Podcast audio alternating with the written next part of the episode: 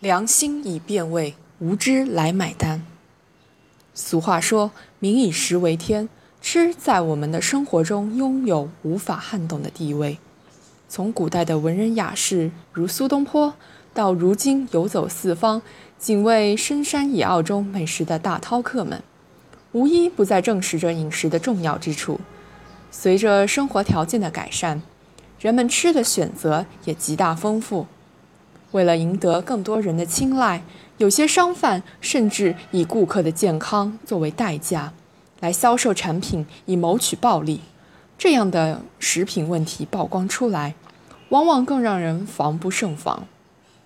食品安全涉及方方面面、诸多环节，稍有不慎就可能危害百姓的健康。如食盐，这个很容易被我们忽略的日常重要食品。竟然也开始对人们的健康造成威胁。近日，贵州警方侦破了一起假冒伪劣食盐的系列案件，商家竟用畜牧用盐销售给群众食用，甚至明目张胆地称这些饲料添加剂氯化钠是散盐、精盐，人也可以吃。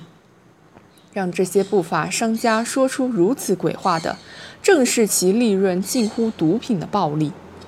据报道，食盐每吨四千元左右，而饲料添加剂每吨八百至一千两百元，劣质工业盐每吨约三百元。正是其中可密见的利润，使一些不法分子铤而走险，越界破规。这种畜牧用盐不符合国家的食用盐标准，但单凭人的舌头是尝不出任何差别的。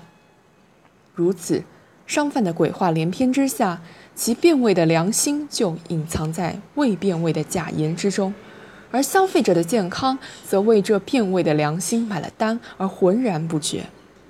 国家盐业体制改革方案在推进，工业盐经营放开，如果没有配套措施，就很容易让那些良心变味的商家钻了空子。然而，改革不会因此停止。加强监管是很重要的一环，但也要认识到，那些信息滞涩的偏远农村，监管也在客观上存在难题。不法分子之所以选定农村下手，就是看到农村群众知识瘠薄及以及图便宜心理。大多数边远农村的群众选购食盐的方法很简单，先尝，再看价格。在众多外观无任何差别的盐中，价格低廉者自然受到众人青睐。所以，更让人忧心的，并非只有商家鬼话连篇的说辞，还有购买者的无知。二零一五年，同样有一件匪夷所思的造假事件：市场上流通的万元藏红花，竟然用纸制成并染色的，其外观与真品异处甚微。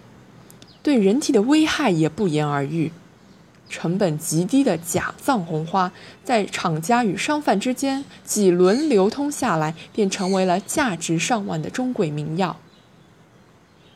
这更加体现出，不仅是农村地区的人民群众，大多数人也缺乏对真品与赝品的鉴别方式，只能通过价钱及有限的经验等简单的方式来判断产品的优劣。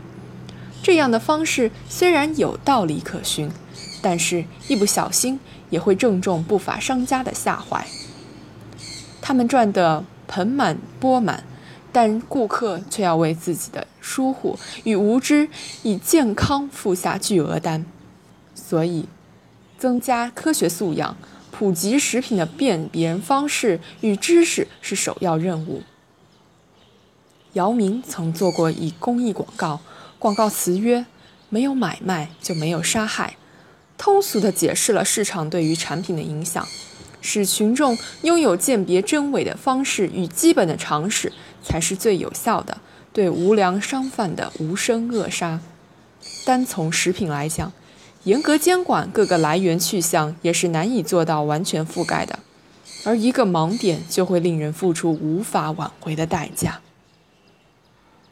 只有在加强监管的同时，致力于加强知知识的普及，才能形成合力，对假冒伪劣食品给予致命一击。我们相信，在科学知识的普及与民众警惕意识的提升中，一定能使无良商贩自以为掩藏极好的变味良心暴露无遗。